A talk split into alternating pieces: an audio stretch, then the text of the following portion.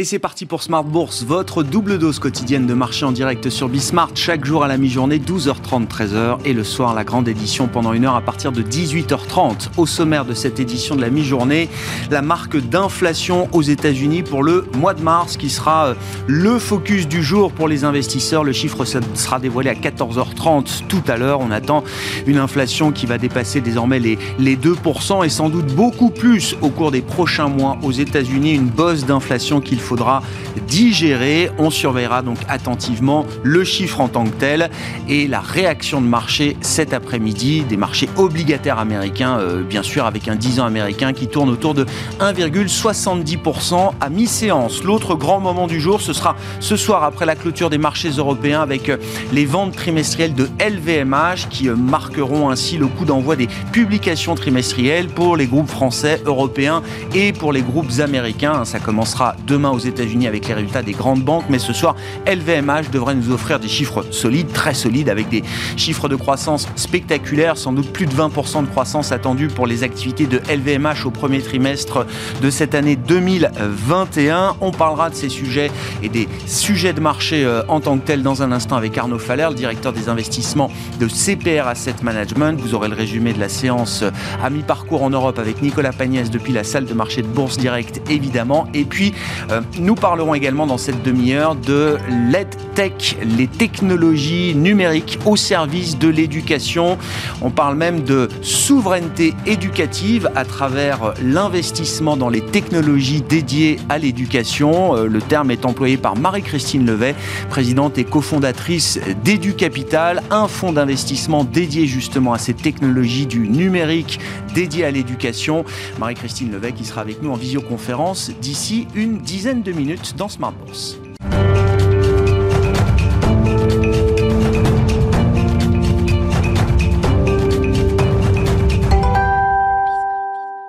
Mais d'abord, les infos clés du jour à mi-séance en Europe, c'est euh, chaque jour à la mi-journée dans Smart Bourse avec Nicolas Pagnès depuis la salle de marché de Bourse Direct. La tendance est toujours en légère hausse à la bourse de Paris à la mi-journée. Le CAC 40 qui continue d'évoluer sur ses plus hauts avant la publication de l'indice des prix à la consommation cet après-midi aux États-Unis et avant la découverte des résultats trimestriels de LVMH ce soir après la clôture. L'indice des prix à la consommation euh, qui sera publié donc à 14h30 aux États-Unis pour le mois de mars et qui sera suivi de près par les investisseurs dans un contexte de crainte de poussée inflationniste durable qui pousserait la Fed à revoir sa politique monétaire. Jérôme Powell, le président de la Réserve fédérale américaine a cependant encore rappelé ce week-end que selon lui, les poussées inflationnistes ne devraient euh, être que temporaires dans cette dynamique de reprise de l'économie américaine, tout en rappelant qu'il n'y aurait pas euh, de hausse de taux euh, cette année, ou en tout cas qu'elle serait hautement improbable. Dans le détail, le consensus attendu par Bloomberg en ce qui concerne l'inflation américaine au mois de mars table sur une croissance de 0,5% contre 0,4% en février sur un mois. En attendant, les investisseurs ont pu découvrir ce matin l'indice ZOO de la confiance des investisseurs allemand en ce qui concerne les perspectives économiques. Celui-ci ressort à 70,7 points au mois d'avril, soit euh, moins élevé que les 76,6 points au mois de mars, mais surtout beaucoup moins élevé euh, que le consensus des analystes qui en attendaient 79 euh, points selon Reuters. Au Royaume-Uni, la production industrielle progresse de 1% au mois de février sur un mois, euh, porté notamment par une progression de 1,3% de la production manufacturière à proprement parler. Le Royaume-Uni qui affiche un déficit commercial de 10,7 milliards de livres sterling sur le mois de février également, creusant un peu plus ce déficit par rapport au mois de janvier avec une progression de ses importations mais également de ses exportations. Au-delà des statistiques, on notera que Joe Biden a reçu hier des parlementaires républicains et démocrates afin de leur faire part de son intention de négocier en ce qui concerne le plan d'infrastructure dévoilé. Face à la réticence de nombreux élus, le président des États-Unis se montre prêt à discuter autant sur le plan lui-même que sur son mode de financement. Et en ce qui concerne les valeurs à suivre à présent à la Bourse de Paris, on notera tout d'abord que Air France annonce procéder à l'augmentation de capital prévue dans le cadre du soutien apporté par l'État français. Air France qui compte lever 988 millions d'euros à un prix de 4,84 euros par action. Un prix qui fait d'ailleurs ticket les investisseurs alors que le cours de l'action hier soir était aux alentours des 5,3 euros. Air France qui annonce également renforcer ses liens avec son partenaire China Eastern Airlines sur des sujets commerciaux mais aussi non commerciaux. China Eastern Airlines qui participera d'ailleurs à l'augmentation de capital. Alstom annonce de son côté un contrat de 2,7 milliards d'euros avec la compagnie ferroviaire danoise DSB, un contrat qui portera sur la livraison de 100 nouveaux trains électriques. Et euh, Casino annonce de son côté étudier ses options stratégiques vis-à-vis de ses filiales Cdiscount et Green Yellow. Euh, le groupe envisagerait des potentiels levées euh, de fonds propres additionnels pour ces deux filiales. Et on finit avec une nouveauté dans le rapprochement prévu entre Veolia et Suez, enfin plutôt qu'une nouveauté, une précision. Frérot, le PDG de Veolia, a estimé que la fin de l'OPA devrait vraisemblablement avoir lieu à l'automne. de son côté, Cleanway West Management, le groupe australien à qui Suez devait céder ses activités dans le pays, a fait savoir qu'à la suite de l'accord entre Veolia et Suez, il rachèterait, il rachèterait tout de même certains actifs de Suez en Australie pour un montant de 380 millions de dollars. Nicolas Pagnès en fil rouge avec nous tout au long de la journée sur Bismarck depuis la salle de marché de Bourse Directe.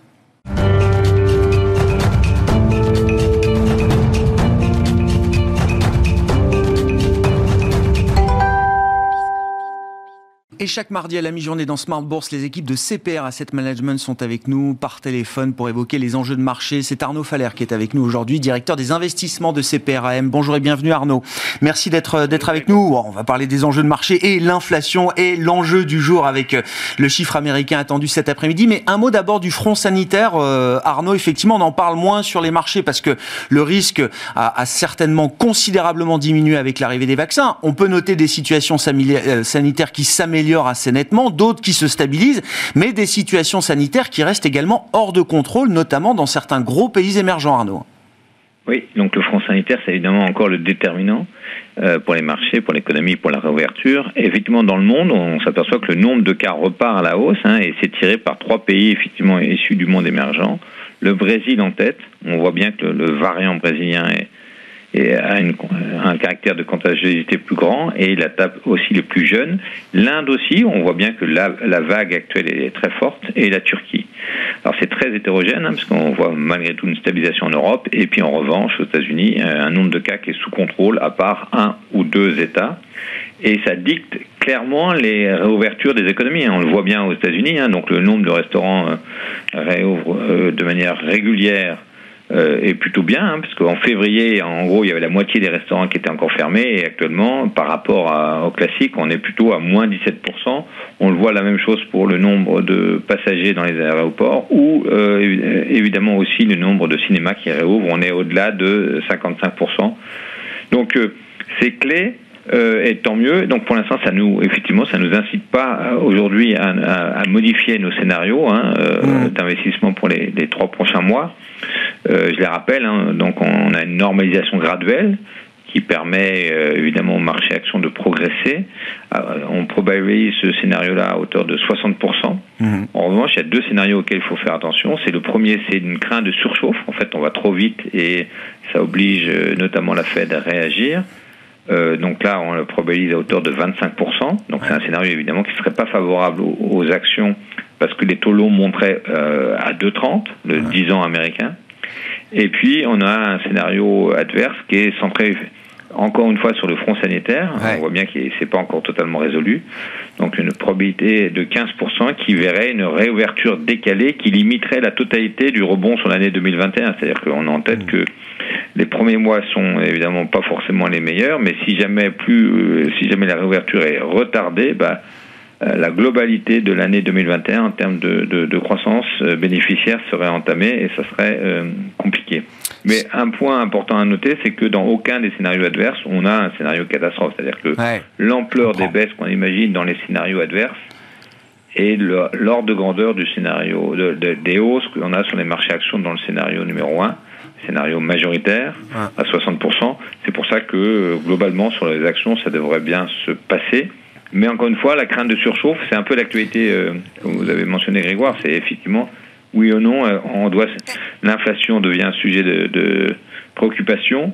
Est-ce qu'on va y voir plus clair, euh, Arnaud Parce que c'est intéressant, vous avez maintenu ce, ce, scénario de risque de surchauffe à, à, à 25%. Et on va avoir avec l'indice des prix à la consommation aux États-Unis peut-être des, éléments qui permettront d'y voir plus clair. On a déjà eu l'indice des productions, des prix à la production aux États-Unis euh, au, mois de mars qui a été publié vendredi, qui a été une, grosse surprise par rapport aux attentes du, euh, du marché. Est-ce qu'on va avoir un peu plus d'éléments pour euh, statuer sur la durabilité du scénario d'inflation reflationniste qu'on a devant nous aujourd'hui, Arnaud?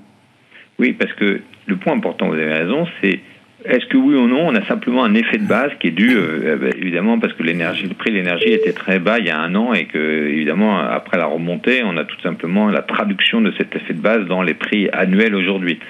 C'est pour ça que le prix à la production globale monte à 4,2% en glissement annuel. Mais si on fait attention, si on prend l'indice corps, c'est-à-dire l'indice hors alimentation euh, et énergie, lui aussi, malgré tout, monte. Donc ça veut bien dire qu'il y a des goulots d'étranglement euh, sur certains produits amont. Et, et, évidemment, on va voir comment ça se traduit dans le chiffre euh, de l'inflation à la consommation, d'autant plus que euh, les salaires aussi sont à surveiller, parce qu'on sait que le nombre de postes ouverts en, vue, en, vue, de recrutement aux États-Unis est très, très élevé, en tout mmh. cas bien plus que les postes récession euh, classique de 2002 ou de 2008. Et donc, un des points vraiment importants, c'est euh, les créations d'emplois euh, auxquelles on va assister en mai et en avril et en mai, donc publié le premier vendredi du mois, donc le premier vendredi de mai de juin, au moment où probablement les États-Unis auront vacciné entre 70 et 80 des, des, adultes américains. Mm. Et donc, au moment où même la Fed le dit, hein, Bellart l'a évoqué hier, c'est à ce moment-là qu'on. Est-ce que c'est le signal de la fin de la crise mm. et est-ce que c'est donc le début du, débat, du débat sur euh, le tapering? Alors, tapering, il faut se rappeler, c'est donc le dégonflement du bilan de la Fed qui avait été. Euh, très sollicité évidemment pendant la crise sanitaire euh, l'année dernière au printemps, qui avait vu des montants astronomiques. La question, c'est euh, donc ça avait soutenu les marchés. La question est évidemment dans l'autre sens. Si on dégonfle un peu le bilan de la Fed, bah, évidemment c'est une difficulté sur les marchés, euh, toutes classes d'actifs. Et d'ailleurs, vous vous rappelez que en, la dernière fois que la Fed avait fait une opération de, de ce qu'on appelle le tapering, hein, dégonflement du bilan, euh, et ben c'était en 2013 pour, et que ça avait été euh, très marqué sur les marchés, euh, toutes classes d'actifs au passage, évidemment les obligations d'État, mais aussi le crédit et les actions. Et ça avait duré quelques temps. C'est-à-dire que même dans une période de croissance économique, euh, si on dégonfle le bilan de la Fed de manière un peu quoi, rapide, ça peut être un handicap pour les classes d'actifs euh, financières. Et, votre sentiment, Arnaud, par rapport à l'expérience de, 2013, douloureuse, est-ce que forcément euh, l'inflexion de, la politique monétaire de la Fed avec l'idée d'un dégonflement graduel du bilan ou d'une réduction progressive des achats, on peut le tourner dans ce sens-là également, Arnaud, est-ce que c'est forcément un point de passage qui restera douloureux pour les investisseurs ou est-ce que non, on a appris de l'expérience de 2013 en termes de communication et peut-être également que la situation de reprise. la crise est atypique, on l'a entendu, on l'entend tous les jours. Est-ce que la situation est différente de celle de 2013 de ce point de vue-là? Elle est différente parce qu'évidemment il n'y avait pas le front sanitaire. Mhm. Pour autant, euh, on va voir euh, la Fed est en position un peu inconfortable de communication parce qu'à force de dire que c'est un effet de rattrapage sur l'inflation, mais finalement, si l'inflation au contraire perdure mhm. et puis continue, y compris l'inflation corps, d'un côté. Et de l'autre côté, euh, si jamais la, tension sur le marché du travail en termes de, évidemment, création d'emplois, mais surtout après en termes de salaire perdure, la position de la Fed va être vraiment être compliquée et mmh. forcément, il y aura des réactions. Euh, vu l'ampleur, encore une fois, de la taille du bilan sollicité, euh, c'est assez probable que malgré tout, il y a un débat sur le dégonflement. La question, c'est est-ce que on peut, est-ce que les marchés vont bien accepter le rythme proposé mmh. par la Fed euh, et donc c'est ça l'enjeu. Des, encore une fois, ça sera euh, l'enjeu à partir de juin, on imagine, au sein de la maison CPR.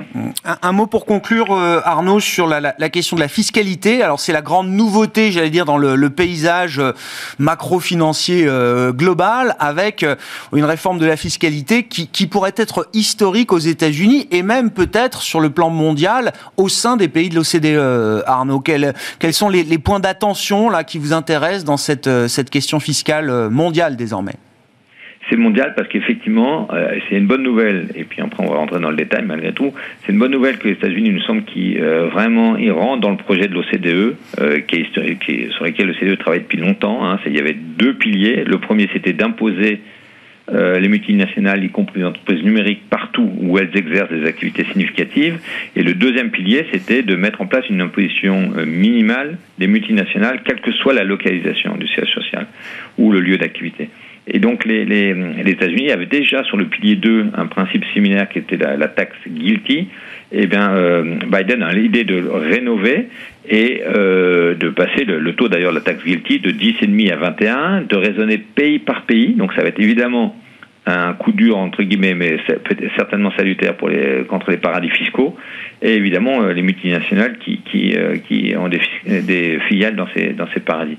Mais ça sera un élément majeur pour euh, l'ensemble de la, des, des, entreprises, parce que ça va être combiné aussi au pilier 1, où on aura des, une centaine d'entreprises minimales qui seront impactées avec des, des, revenus, quoi, des, des, des, impôts qui seront assis pas forcément sur les bénéfices, mais sur le chiffre d'affaires ou eh sur ouais. l'équivalent. Ouais. Euh, tout ça pour dire que euh, ça, effectivement, ça va concerner les États-Unis, mais le reste du monde avec le CDE qui est à, la manœuvre. Et en termes de, d'impact, de, donc c'est difficile encore parce qu'on n'a pas euh, tous les éléments euh, euh, en détail, mais en termes d'impact, ça sera, il nous semble, assez important. D'abord, évidemment, au niveau, par exemple, l'anticipation des croissances bénéficiaires qui pourraient être handicapées à hauteur de entre 8 et 10% aux États-Unis, mais pour un, cycle très long. Et surtout, il nous semble que euh, il faudra aller bien au-delà de ces chiffres moyennes. Euh, il faudra aller euh, sur quels seront les grands gagnants et les grands perdants de ces, de ces, de ces réformes fiscales mondiales, mais États-Unis en, en, particulier. Euh, et notamment les secteurs, on sait très bien le secteur, la tech pourrait être un peu côté des perdants, mmh. mais la pharmacie aussi. En tout cas, euh, ne pas ne pas s'arrêter uniquement aux chiffres macro euh, en moyenne, mais aller en détail parce que les, les emplois pourraient être nettement plus forts pour certains secteurs ou certaines entreprises en particulier qui sont implantées mmh. euh, partout dans le monde et notamment aussi dans les paradis fiscaux. Merci beaucoup Arnaud, merci d'avoir été euh, avec nous. Chaque mardi à la mi-journée, les équipes de CPR Asset Management sont avec nous par téléphone dans Smart Bourse. C'était Arnaud Faller, le directeur des investissements de CPR AM.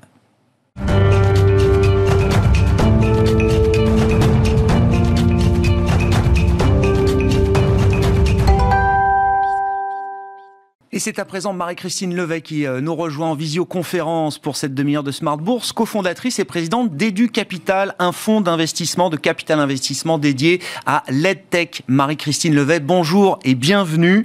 J'ai euh, deux questions en préambule. Comment est-ce que vous définissez l'EdTech précisément?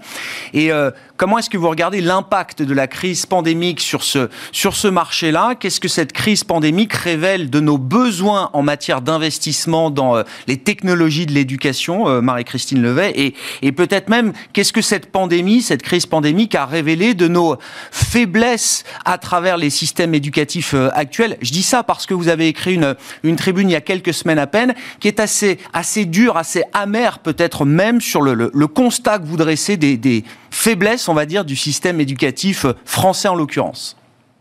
Bonjour, alors l'EdTech, c'est l'innovation technologique au service du monde de l'éducation et de la formation à tous les âges de la vie d'un individu, de la petite enfance jusqu'à la formation professionnelle. Alors c'est vrai que la crise que nous venons de vivre a été un véritable catalyseur pour le secteur de l'EdTech, puisque le monde entier a basculé dans, dans l'EdTech et le marché s'est envolé. Il y a eu vraiment un envol de l'EdTech depuis un an et c'est vrai que cette crise a révélé que notre système n'était souvent pas prêt, qu'il y avait eu une impréparation de la plupart des systèmes éducatifs face à l'économie, à la digitalisation de l'éducation et qu'il fallait urgemment investir dans ce domaine.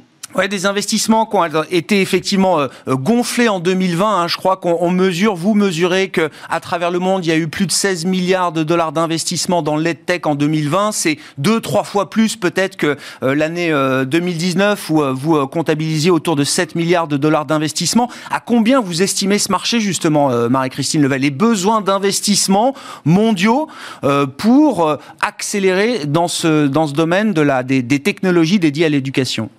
Alors effectivement, il y a eu 16 milliards investis dans la tech l'année dernière. C'est un, record, un record incroyable. C'est le secteur qui a eu la plus forte progression hein, dans, dans la tech. Le marché de la tech aujourd'hui, c'est un marché de 200 euh, milliards de dollars. Il est estimé à 500 milliards à horizon 2025, donc très bientôt. Et pré-Covid, il était estimé à, 3, à 325 milliards de dollars. Donc on a gagné 175 milliards de dollars en l'espace de, de, quelques mois. Et il y a eu un envol, envol des valorisations. Hein. La première tech européenne, Kahoot, a eu sa valorisation euh, multiplié par 8. Et tout récemment, Coursera, qui est un symbole de la tech, vient de faire son introduction euh, en bourse et s'est introduit à 4 milliards et là est déjà à 7 milliards. Comment est-ce que vous évaluez la, la, euh, la limite peut-être? Qu'il La question c'est plutôt est-ce qu'il y a une limite à notre capacité à, à, s'éduquer à travers des outils numériques? Est-ce qu'il y a une limite dans la, la, formation à travers le numérique, Marie-Christine Levet? On en est au tout début. On est au tout début du marché de la tech. Hein. Le marché de l'éducation est digitalisé à hauteur de 3%. Quand on compare avec d'autres marchés euh, comme les médias, par exemple, qui est plus à 50%, euh, le, commerce qui doit être autour de 25%. Donc il y a un énorme potentiel sur ce marché de la tech. Et c'est pour ça que nous, nous avions en 2017, quand nous avons lancé du Capital 1, on était vraiment pionniers dans ce domaine de la tech. On était au tout début du marché. Là, aujourd'hui, on prépare la levée des du Capital 2 pour justement accompagner le fort développement de ce marché qui je dirais, euh, infini. On, utilise aujourd'hui Internet pour tous les actes de sa vie quotidienne, hein. réserver un billet euh, d'avion, euh, consulter ses tours de bourse, et finalement les seuls qui sont privés de la technologie, ce sont nos enfants qui ne l'utilisent que de manière récréative. C'est un peu dommage qu'aujourd'hui 60% de la génération Z considère YouTube comme son seul moyen d'apprentissage. Mais son premier moyen d'apprentissage.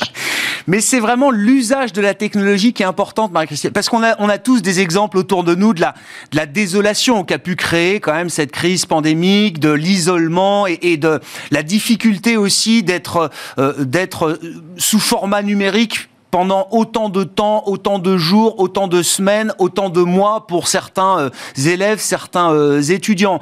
Mais vous dites, il faut penser euh, à un meilleur usage de la technologie. Il suffit pas de distribuer des tablettes dans les écoles.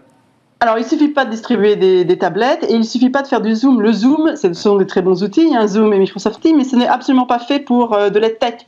Euh, L'EdTech, c'est vraiment un, outil au service, en général, du professeur. C'est vraiment quelque chose qui permet déjà de rendre l'éducation beaucoup plus accessible, de la rendre plus démocratique, à un coût réduit et plus personnalisé. Donc, ce sont des outils qui permettent d'avoir un apprentissage personnalisé de l'éducation. Donc, ce sont vraiment des exercices qui s'adaptent au niveau de chaque élève. Et c'est souvent un outil au service du prof qui lui permet de euh, finalement de gagner du temps en plein de tâches administratives et de se concentrer sur ce qu'il sait faire le mieux, hein, c'est de la pédagogie. Et la tech, c'est avant tout de l'innovation pédagogique. Pour vous donner un exemple, nous avons investi dans Labster, une société euh, très innovante au Danemark, qui fait des laboratoires virtuels pour l'apprentissage des sciences. Ça permet donc de manipuler, de faire plein d'expériences en réalité virtuelle, en 3D, et donc ça permet d'avoir un apprentissage beaucoup plus immersif, beaucoup plus engageant, qui s'adapte mieux aux usages de la génération Z.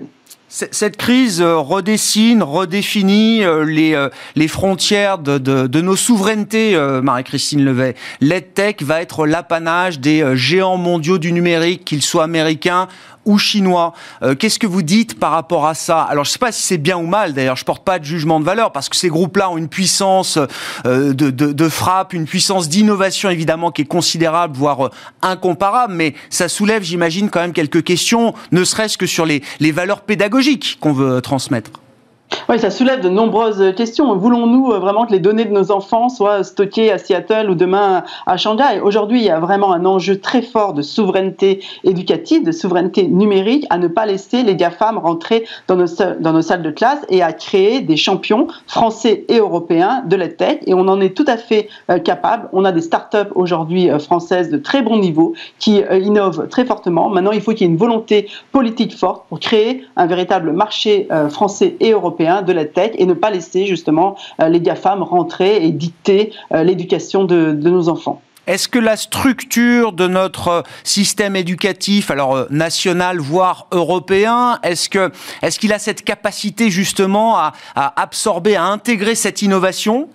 C'est un système qui est très centralisé. En tout cas, j'ai l'exemple français en tête qu'on connaît tous, Marie-Christine Levet. Est-ce que est-ce qu'à ce stade, c'est c'est encore une entrave justement pour faire entrer cette innovation, ces technologies, ce numérique dans les parcours de formation? Alors c'est clair que nous avons un système assez euh, centralisé, qu'il y avait une frilosité forte face au numérique, hein, des réticences, qui s'est, de manière générale, qui était un peu préparé à cette révolution euh, du numérique. Mais je pense que depuis euh, cette crise du Covid, il y a eu quand même un changement très fort des mentalités, un bouleversement, les barrières psychologiques sont tombées, et il y a eu une prise de conscience forte de tous hein, qu'il faut investir massivement dans l'éducation numérique de nos enfants. Et, je, et j'espère que dans le prochain PIA 4, le, l'éducation numérique sera une des priorités euh, de euh, nos politiques.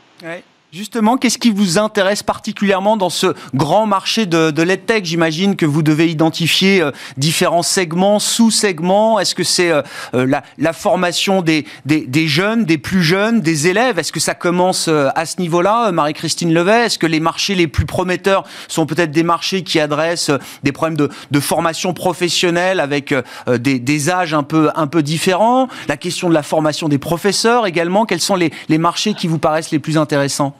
Alors je dirais que tous les marchés sont intéressants. En France, on a une certaine avance euh, dans les marchés de la formation professionnelle de la formation continue. Il y a une prise de conscience forte hein, que chacun devait se former euh, pour développer son employabilité. Hein. Le, le, monde du travail change. On va faire sûrement 10 métiers dans une vie. Il va falloir mettre à jour ses compétences. Et donc là, il y a une réforme très importante en France hein, du CPF qui a permis vraiment de développer euh, ce marché de la formation continue et de la formation professionnelle. Dans l'école, il y a un énorme potentiel, un énorme potentiel visant à réduire le décrochage scolaire Qui est aujourd'hui un des plus grands fléaux de euh, notre système éducatif, qui est la source de plein de problèmes dans, dans notre pays. Et l'EdTech permet un apprentissage personnalisé. Donc c'est vraiment un apprentissage qui s'adapte à la manière dont chaque enfant apprend grâce au progrès de l'intelligence artificielle et qui permet de donner à chaque enfant euh, le parcours qui lui correspond et donc qui évite l'enfant de décrocher. Donc là, il y a un énorme potentiel et après, il y a aussi beaucoup de parents qui se sont euh, emparés de, de la tech hein, et euh, pour justement proposer à leurs enfants de nouvelles façons d'apprendre. Et on vient d'investir dans une société qui s'appelle PowerZ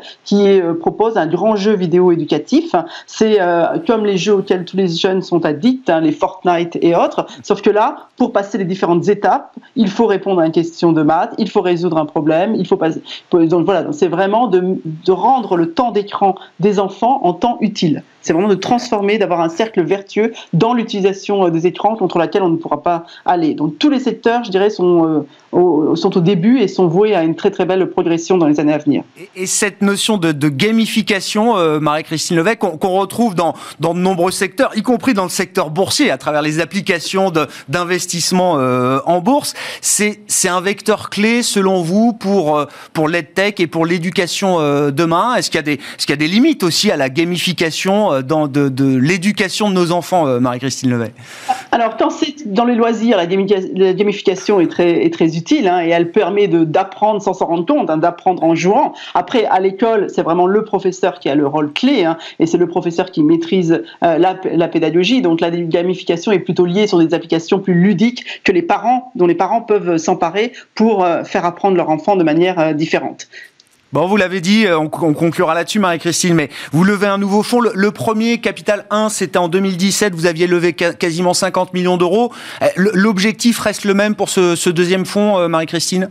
Donc l'objectif c'est de doubler euh, la taille du fonds, c'est de lever un fonds de 100 millions euh, d'euros face euh, vraiment au décollage de ce mmh. marché, la, la nécessité d'investir dans ce domaine, la prise de conscience de tous. Et ce fonds est ouvert à tous, un hein, corporate, beaucoup d'entrepreneurs, beaucoup d'investisseurs privés qui se rendent compte qu'investir dans le futur de leurs enfants, finalement, c'est à la fois symbole de performance financière et aussi d'impact social et d'avoir un investissement responsable. Donc on, on est ouvert à tout à tous les individus qui veulent euh, œuvrer pour euh, le futur d'éducation de leurs enfants. Merci beaucoup Marie-Christine Levet d'avoir été avec nous, d'avoir pris une dizaine de minutes pour euh, nous donner quelques, quelques éléments de repère sur ce marché de l'EdTech. Marie-Christine Levet qui était donc avec nous en visioconférence, cofondatrice et présidente d'EduCapital dans Smart Bourse à la mi-journée. Voilà pour cette émission. On se retrouve ce soir évidemment en direct à partir de 18h30 sur Bismart.